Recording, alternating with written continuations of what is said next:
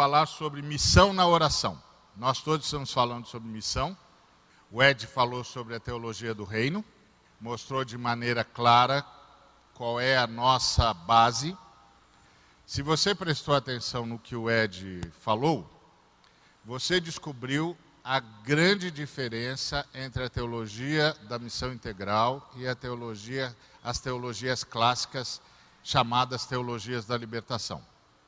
A grande diferença é que nós da teologia da missão integral partimos de uma recuperação da visão do reino de Deus como ponto de partida para todas as nossas atividades, que é bem aquilo que o Ed falou quando ele deu aquela, aquelas gritas, que é o senhor aí que está explorando o seu trabalhador. O senhor não pode fazer isso, porque tudo pertence a Jesus, Jesus é o rei, e ele não está nem um pouco satisfeito com o que o senhor está fazendo, então é melhor o senhor se arrepender, voltar para Jesus e trazer para Jesus tudo que o senhor está fazendo, porque já é dele. Então o senhor tem de fazer do jeito dele. Então, nosso acabouço teórico para a teologia que, nós, que é chamada de teologia da missão integral é a consciência do reinado de Cristo. Como o Ed explicou muito bem, eu não vou retomar isso porque você estava aqui e você ouviu. Então eu quero dizer que essa missão aparece de cara na nossa oração. Qual é a nossa oração? Portanto, orai deste modo: Pai nosso que estás nos céus, santificado seja o teu nome Venha o teu reino, seja feita a tua vontade, assim na terra como no céu. O pão nosso de cada dia nos dá hoje, perdoa-nos as nossas dívidas, assim como também temos perdoado aos nossos devedores, e não nos deixes entrar em tentação, mas livra-nos do mal, pois teus são o reino, o poder e a glória para sempre. Amém. Essa é a nossa oração. E o que eu gostaria de dizer para você é que a nossa missão está explícita na nossa oração. Primeiro, orai. Tem um imperativo aqui de Jesus a todo cristão: orai. Se há modelo de oração, e há, Pai nosso que estás no céu, santificado seja o teu nome, é porque há dever de oração. A oração não é uma opção cristã, é o dever cristão. O cristão ora. O cristão fala com Deus por uma razão muito simples. O cristão reconhece que tem um rei no universo. Tem um rei. E que tudo, em última instância, depende da palavra dele, depende da vontade dele, depende da decisão dele, depende do desejo dele. Tem um Senhor no universo. Ah, o universo não está à deriva, a história não está à deriva, tem um rei no universo. Portanto, não há nada mais importante do que estar em comunhão com este rei. E é isso que nós chamamos de oração. Oração não é uma escalada de petições. Oração é comunhão com o rei, com aquele que exerce e através da igreja o exerce. O que? O seu reinado. Então, é como embaixadores o tempo todo falando com a sua sede, o tempo todo falando com o governo central. Porque estamos aqui como embaixadores deste reino para manifestar este reinado. Então, se há modelo é porque há dever. E é pela oração que nós começamos a exercer o nosso sacerdócio, a fazer ponte entre as criaturas e o Criador. Você se lembra que lá em Apocalipse 5, no cântico dos anciãos, eles disseram: ah, Digno és de tomar o livro e de abrir os selos, porque morreste e com teu sangue compraste homens de toda raça, tribo, língua e nação, e para o nosso Deus e Pai os constituíste reino e sacerdotes, e eles reinarão sobre a terra. Pergunta: como sacerdotes reinam sobre a terra? Resposta: sacerdotes reinam sobre a terra de joelhos. Sacerdotes reinam sobre a terra de joelhos. Começam esse reinado de joelhos.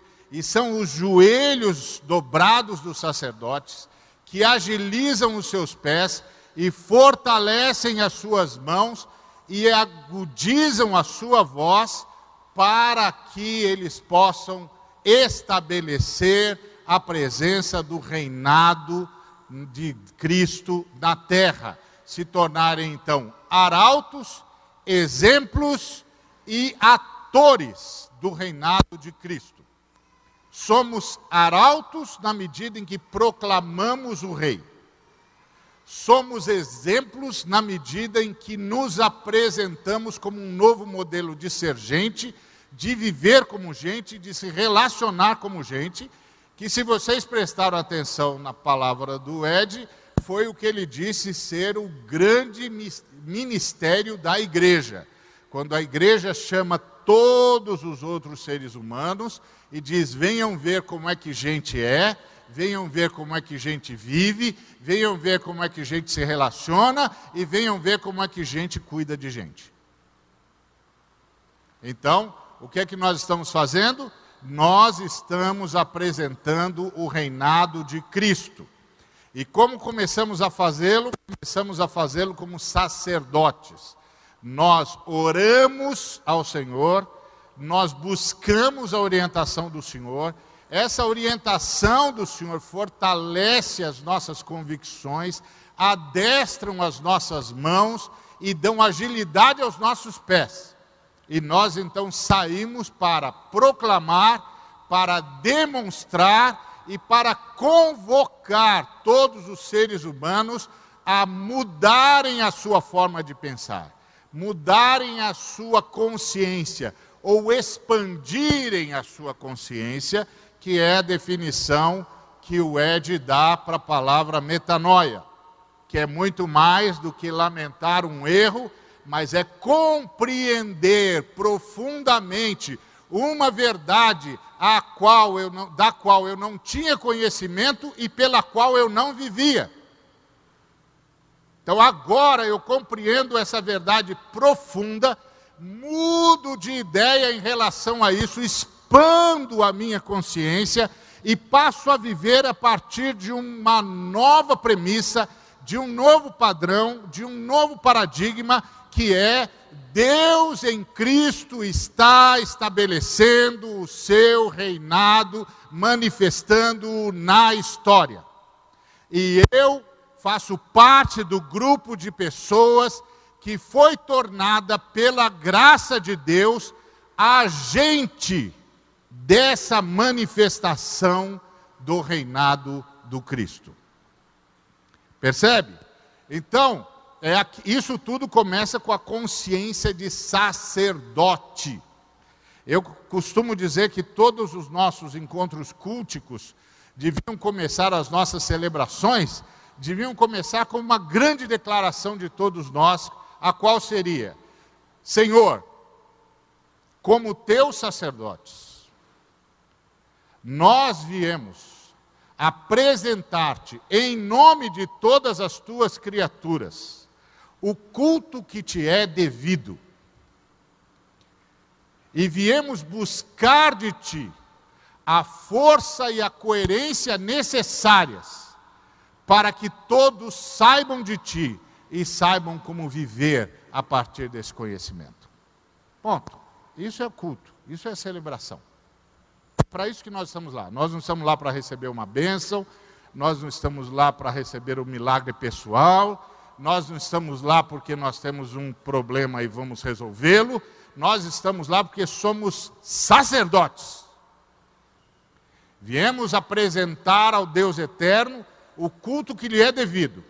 E viemos receber do Deus eterno as condições necessárias para sermos agentes do seu reinado na história, onde quer que nós estejamos, onde quer que as nossas influências cheguem, chegará também a noção de que o reinado do Cristo está aqui. Porque a partir de nós e a partir de tudo que pudermos influenciar, nada mais será do jeito que era. Porque há um rei no universo. Então, orar é o nosso imperativo, começa por aí. É muito complicado encontrar cristãos que não oram, que não falam com o rei e que não convivem com a comunidade do rei, como dizia o Howard Snyder. É muito complicado, porque dá a impressão de que eles, em nome até de um voluntarismo particular, transformaram Jesus no seu rei particular e transformaram a si mesmo na resposta de Deus ao mundo, ou, pior, acham que não precisam de nenhuma coisa nem de outra, que eles mesmos são, a ideologia deles basta. Mesmo que eh, na ideologia deles o nome de Jesus de Nazaré apareça de vez em quando mas eles não vivem como sacerdotes, não se reconhecem membros de uma comunidade de sacerdotes e não se reconhecem como súditos de um reino, e nem como agentes de um reinado. Alguma coisa deu errado aí. Alguma coisa deu errado aí. Então a primeira coisa é essa: orai. Depois, a missão da igreja é ser filho. Se o Eterno se vê como nosso Pai, é nossa missão ver-nos e portar-nos como seus filhos. E isso é desfrutar de seu amor e amá-lo acima de tudo e de todos.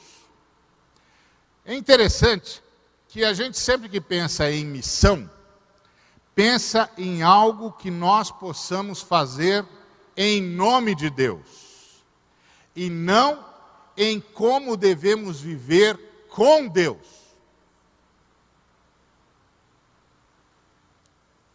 Esse é aqui que começa o problema. Como a gente vive na condição de filho? Se Deus se vê como nosso Pai, como a gente deve se portar como filho? Essa é a primeira pergunta que tem de ser respondida, porque a oração do Pai Nosso é uma oração ensinada por Jesus. Os discípulos chegaram a Jesus e lhe disseram: Ensina-nos a orar. Em outras palavras, os discípulos estavam dizendo: quando a gente se aproxima do eterno, o que, que a gente diz, como é que a gente fala com ele? Isso é liturgia na acepção mais profunda do termo. Geralmente nós usamos a palavra liturgia para descrever ordem do culto, a ordem do culto, a nossa liturgia. As várias tradições cristãs têm suas liturgias, as suas ordens de culto. Como é que a gente faz? Os reformados, por exemplo, têm a ideia da, da, da confissão, depois a invocação, depois a parênese, depois a doxologia que eu não vou ficar falando sobre isso, porque é só para ilustrar, para vocês verem que tem uma ordem de culto. Mas a verdadeira liturgia, ou não que a outra seja falsa, mas a liturgia aparece na oração do Pai Nosso. Porque liturgia é como é que se aproxima de Deus. Como é que a gente se aproxima de Deus? Como é que a gente fala com Deus? Como é que a gente se relaciona com Deus? É de qualquer jeito, qualquer coisa serve, de qualquer maneira serve, em qualquer lugar serve, qualquer consideração serve. Você percebe certamente que uma das grandes revoluções que Moisés fez no Antigo Testamento é que ele começou a liderar um povo que sabia algo de Deus, mas não sabia muita coisa. E uma das coisas que não sabia era como se aproximar de Deus. Se você pegasse a máquina do tempo, voltasse lá para o povo de Israel no Egito, antes de Moisés, e perguntasse para eles quem é o seu Deus, eles diriam: é o Deus que apareceu a Abraão, a Isaac e a Jacó. Qual é o nome dele? Não sei. Ah, onde é que ele está? Não sei, está em todo lugar. Mas você sabe disso? Não sei, não sei. Só sei que ele apareceu para Abraão, para Isaac e para Jacó. E quando vocês vão falar com ele, o que, vocês dizem? A gente diz Deus de Abraão, de Isaac e de Jacó. O que mais que vocês sabem sobre Deus? Nada. E chamar Deus de Deus de Abraão, de Isaac e de Jacó é o jeito certo de chamar Deus? Não sei. É a única coisa que a gente sabe. E o que que o Deus de Abraão, Isaac e Jacó fez? Não sei, chamou Abraão, Isaac e Jacó. que mais? Ah, ele disse que nós íamos ser uma grande nação e que nós íamos abençoar todas as famílias da terra. É mesmo? Mas vocês não são escravos? Somos. Há quanto tempo vocês são escravos? Ah, já tem uns 350 anos, mais ou menos. E vocês vão ser uma bênção para todas as famílias da terra? É, foi o que ele disse. Ele quem? O Deus de Abraão, de Isaac e de Jacó. Que mais que vocês sabem? Nada. Não sabemos de mais nada. 50 anos depois disso, Moisés aparece dizendo: O Deus de Abraão, de Isaac e de Jacó apareceu para mim. Eu vi uma sarça que ardia e não, e não se consumia, pegava fogo, mas não, não era incinerada. Me aproximei, ele me chamou pelo nome e ele disse: Eu sou o Deus de Abraão, de Isaac e de Jacó. Quando eu perguntei para ele como é que ele se chamava, ele disse: Eu sou. Eu sou o que sou. E disse que vai libertar a gente, que a gente vai sair daqui e que a gente vai para um lugar que mana leite e mel e que nós vamos ser uma bênção para todas as famílias da terra. 40 anos depois, o Moisés só vai subir para o Monte Nebo para não voltar nunca mais. E antes de voltar, ele está entregando cinco livros para aquele povo, e agora aquele povo sabe tudo que Deus fez. Como foi que Deus fez? Qual é a lei de Deus? Como é que entra na presença de Deus? Quem pode entrar na presença de Deus? E como é que a gente fala com Deus? E o que é que Deus falou com a gente. Eles têm liturgia. Quando os discípulos chegaram para Jesus e disseram: Ensina-nos a orar, eles estavam dizendo para Jesus: E nós, Jesus, qual é a nossa liturgia? Como é que a gente se aproxima de Deus? E Jesus disse: Vocês começam dizendo o seguinte: Pai Nosso.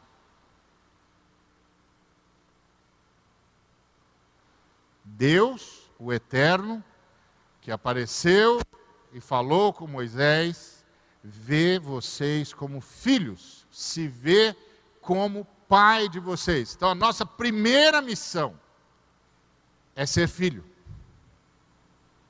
é nos portarmos como filho. E isso é desfrutar do seu amor e amá-lo acima de tudo e de todos. Como é que a gente sabe disso? Porque Jesus contou a história de um homem que tinha dois filhos e que gostaria de ter um terceiro. Nós chamamos essa história que Jesus contou de a parábola do filho pródigo. Ele disse que ele tinha um filho devasso, que o matou antes do tempo, pegou, pediu parte da herança, foi e jogou fora. E que ele tinha um outro filho que parecia ser fiel, mas na verdade não gostava muito dele, nem entendia direito ele, e só fazia o que fazia por medo. E sempre achava que ele não estava sendo justo. Mas que na verdade, a única coisa com a qual esses dois filhos contavam era com o profundo amor daquele pai que tolerava-os do jeito que eles eram, esperando, esperando, o esperando para ver qual deles se tornaria o terceiro filho. O que é o terceiro filho? É aquele que agora está com o pai porque quer estar com o pai. ama o pai porque percebe que o único valor, o único patrimônio que eu tenho é esse amor imenso, incomensurável do meu pai por mim. E que obedece o pai, não porque o pai possa me punir caso eu não obedeça, mas porque tudo que o pai me pede, ele pede pensando no melhor para mim. E eu já descobri que o melhor que eu posso fazer por mim é fazer tudo o que meu pai diz para eu fazer. E por isso, eu amo o meu pai acima de tudo. E quando eu amo meu pai acima de tudo, isso me equilibra em relação a tudo que eu faço na vida. Porque eu posso fazer qualquer coisa que eu quiser fazer, e eu só não o farei se o que me for proposto a fazer fizer com que eu desagrade o meu pai. Eu não vou desagradar o meu pai de jeito nenhum, porque o amor que o meu pai tem por mim é o grande patrimônio que eu tenho. Eu não vou desagradá-lo de jeito nenhum. Então, qual é o grande chamado da igreja? O grande chamado da igreja é ser o terceiro filho.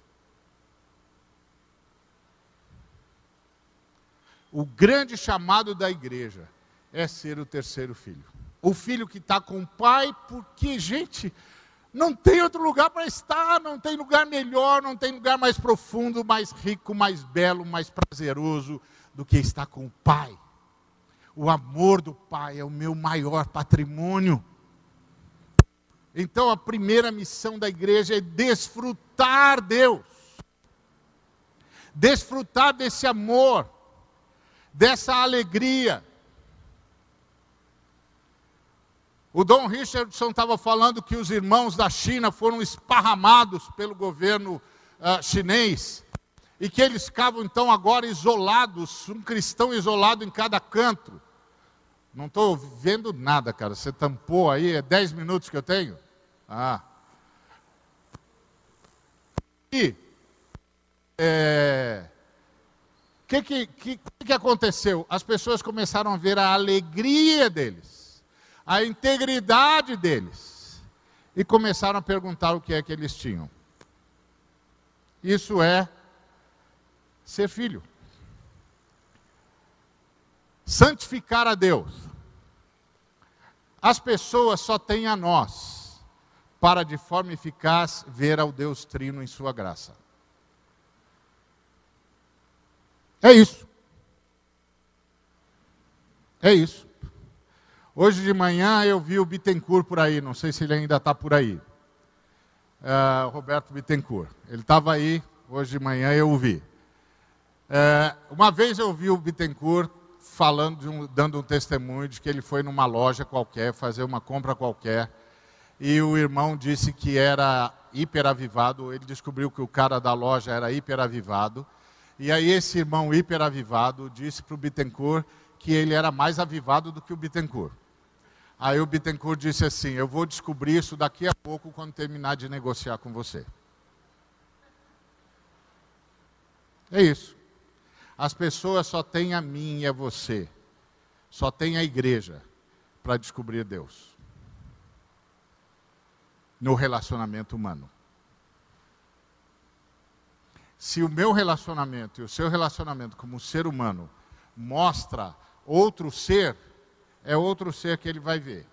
E aí, se eu mostro um ser bizarro, antiético, espertalhão, é, que leva vantagem em tudo, e aí, no meio dessa história de bizarrice, de espertalhanice e de levar vantagem em tudo, eu solto o discurso de Jesus, o cara vai dizer: tem alguma coisa errada aqui. Porque Jesus eu conheço. E ele não é espertalhão. Jesus eu conheço. E ele não é do tipo que leva vantagem em tudo. Jesus eu conheço. Ele é bom. Jesus eu já ouvi falar. Ele cuidava das pessoas. ele só fazia o que era justo. Engraçado, você é mesmo de Jesus? Então, santificar o nome de Deus é viver de tal maneira que as pessoas o reconheçam. Quando eu tenho essa visão, eu começo a negociar diferente, eu começo a trabalhar diferente, eu começo a fazer tudo diferente. E onde eu tiver influência, tudo vai ser diferente. A justiça do reinado de Deus vai aparecer. E como é Pai Nosso, eu vou tratar os seres humanos de modo diferente, porque eu já entendi que eu não sou o único filho. E que Deus não se vê como pai só de mim. E que a questão não é que Deus se torna pai daqueles que aceitam ser seu filho, seus filhos. Não. Porque Deus primeiro se declara pai, qualquer ser humano pode entregar-se para ser seu filho, porque ele já se vê como pai daquele ser humano. Não é uma troca. A porta está aberta, qualquer um pode entrar. Então, e isso vai se dar como? Por um amor que se manifesta nas boas obras. São as minhas boas obras que vão mostrar, as boas obras da igreja, que vão mostrar esse Deus. As pessoas não têm outro jeito de saber de Deus. Não tem outro jeito de, de, de saber de Deus. Uma vez eu vi um pregador que, é, que estava em Goiás, agora não sei mais onde ele está, o Paulo Júnior, do Sal da Terra, ele estava explicando um verso que é o verso de Pedro que diz: Sem santificação ninguém verá o Senhor. E aí ele disse assim: Ah, eu não entendo que aqui significa que se eu não for santo, eu não verei o Senhor. Eu entendo que aqui significa que se eu não for santo, ninguém à minha volta verá o Senhor. Era exatamente isso que Jesus está dizendo aqui, quando diz: santificado seja o teu nome. Se eu não for um sujeito que vive de modo adequado ao pai que eu tenho, ninguém verá o meu pai. Então eu tenho uma missão como gente, como comunidade. Essa é a missão da comunidade. A missão da comunidade é manifestar o reino por meio da aplicação da vontade do Pai.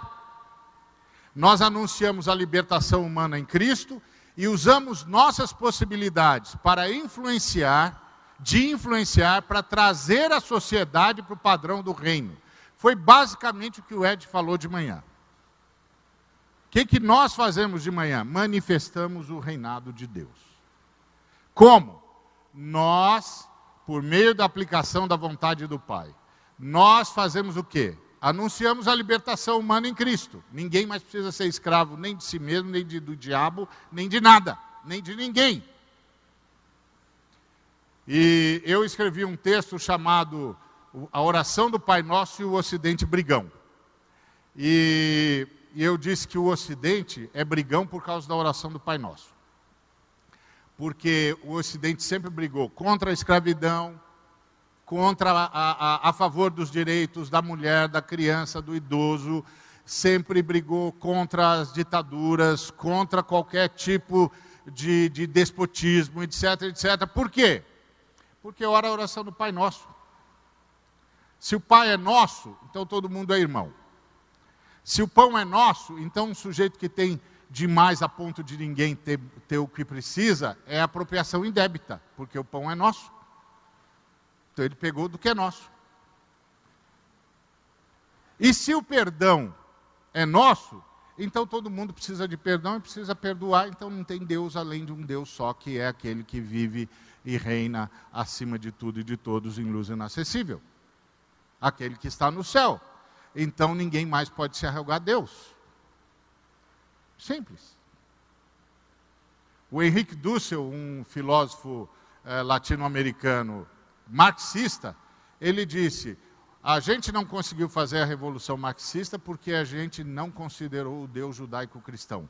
O Deus judaico-cristão é um Deus ateu. Ou seja, o Deus judaico-cristão anula qualquer possibilidade de haver um outro Deus além dele. E ele é totalmente diferente da sua da sua criatura. Portanto, nenhuma criatura do Deus judaico-cristão pode pedir adoração. Todas as criaturas são iguais. Se a gente tivesse se lembrado que era isso que Moisés e os cristãos ensinaram, nós teríamos feito revolução. Porque não haveria ideologia endeusada, não haveria Estado endeusado, não haveria líder endeusado, porque só há um ser que é Deus no universo, então toda a glória só pode ser para Ele, e entre todas as criaturas, igualdade. Oração do Pai Nosso. Então, é nossa missão anunciar a libertação humana que há em Cristo. É nossa missão ser fonte de nutrição para os irmãos e para a sociedade. Uma vez que tudo que recebemos, de Deus recebemos, e como parte da comunidade da fé o recebemos, para ser bênção aos irmãos, pois então tudo tem de ser distribuído porque nós somos membros do corpo. Foram os cristãos que introduziram a ideia de que tudo é de todos. Os judeus e os cristãos. É a tradição judaico-cristã. Até falei com um irmão que está aqui, e ele disse, ele me fez uma pergunta sobre o socialismo, é, e eu disse que o socialismo era a tentativa frustrada de tornar realidade na história o que a igreja viveu. Porque a igreja viveu onde uma realidade onde tudo era comum a todos. É a única experiência que existe na história que eu conheça, deve ter outras, mas que eu conheça é a única experiência em que um grupo de seres humanos tiveram tudo em comum. Os cristãos fizeram isso. E desde esse tempo, um sem número de gente vem tentando achar formas de repetir a experiência dos cristãos. Menos os cristãos. sempre dá um jeito, sempre há tempo de mudar. Sempre há tempo de se arrepender, como disse o Ed. Sempre há tempo de se arrepender. Então, ser fonte de nutrição a todos os irmãos, uma vez que tudo que recebemos, de Deus recebemos, como parte da comunidade da fé recebemos para ser bênção para todo mundo, pois somos membros do mesmo corpo. Então, qual é a nossa missão? Nossa missão é compartilhar. Nossa missão é partilhar. E nós podemos e devemos, e nossa missão é perdoar, não só para desfrutar do perdão que recebemos do Pai, mas para que haja justiça. Perdão não é o contrário de justiça. Perdão é o contrário de vingança. A gente perdoa porque as questões emocionais não podem ser indenizadas. Ou você perdoa, ou isso nunca vai se resolver. Se alguém desprezou você, você se sentiu desprezado por alguém, ou você perdoa, ou isso nunca vai se resolver. Se você se sentiu insultado, humilhado, traído, ou você perdoa, ou isso nunca vai se resolver, porque não tem como indenizar isso. Não tem. Por isso, o perdão é nosso. Todos precisam de perdão. Diferente de justiça. Justiça é para acertar a igualdade. É por isso que nas nações onde a oração do Pai Nosso é levada a cabo, a justiça não é para vingar, é só para acertar os detalhes técnicos. Você tem um débito com a humanidade, com a sociedade. Então você vai perder o acesso à liberdade até esse débito ser pago e você vai passar por um trabalho de reeducação. Por quê? Porque o que você causou emocionalmente já está perdoado pela forma como a nossa sociedade vive. A nossa sociedade vive a partir da oração do Pai Nosso. Então, a angústia que você causou, a dor que você causou, o sentimento de perda que você causou, a nossa sociedade já perdoou você. Por isso a, a nossa sociedade está dando a você a possibilidade de começar de novo. Entendeu? Por isso que a oração do Pai Nosso é a garantia de que vai haver justiça e não vingança. Porque vingança é uma cobrança emocional. A oração do Pai Nosso diz que as questões emocionais a gente resolve com perdão. E isso dá ao ser humano a chance de começar de novo, de reaprender. Nossa missão é semear isso no mundo. E quando a gente vai, onde a gente vai chegando, onde as coisas que a gente ensina vão chegando, vai havendo mudança, haja vista o que está acontecendo no Oriente Médio. É o Ocidente chegando lá. E que Ocidente está chegando lá? O, o Ocidente do Pai Nosso, que diz que todo mundo é irmão, então se todo mundo é irmão, ninguém pode ser ditador. Simples. E nem pode ser o ungido do Senhor, porque já tem um ungido, como disse o Ed hoje de manhã. Senhor pastor, a igreja não é sua. Senhor ungido, o único ungido é Jesus. Todos nós estamos debaixo da unção dele. E finalmente, é nossa missão mantermos-nos intocados pela rebelião de Satanás, uma vez que com ela rompemos para reassumir o estado de, de adoração, do qual não devemos mais sair, que é a nossa oração, não nos deixe cair em tentação, mas livra-nos do mal. Ou seja, a oração do Pai Nosso diz que eu e você somos responsáveis pelo bem. E mais, a oração do Pai Nosso diz que eu e você só incorreremos no mal se não pedirmos ajuda para Deus. Porque se a gente pedir ajuda, Ele vai nos dar vitória sobre o mal e nós vamos ser agentes do bem. Nossa missão está na nossa oração. Então, se a nossa missão é ser agente do bem, dizendo sempre, sempre não a Satanás e a sua malignidade, a nossa missão é fazer o bem prosperar em todos os quadrantes do planeta, em todas as culturas e em todas as sociedades. Isso é libertador. E, finalmente, a nossa missão é reconhecer que só Deus pode reinar, porque Ele é fonte de todo poder e que todas as, as criaturas devem cultuá-lo. Isso significa que a sociedade vai se manter em equidade, igualdade, porque só há um Deus, só a Ele se presta culto e a todos os demais se trata com igualdade e justiça.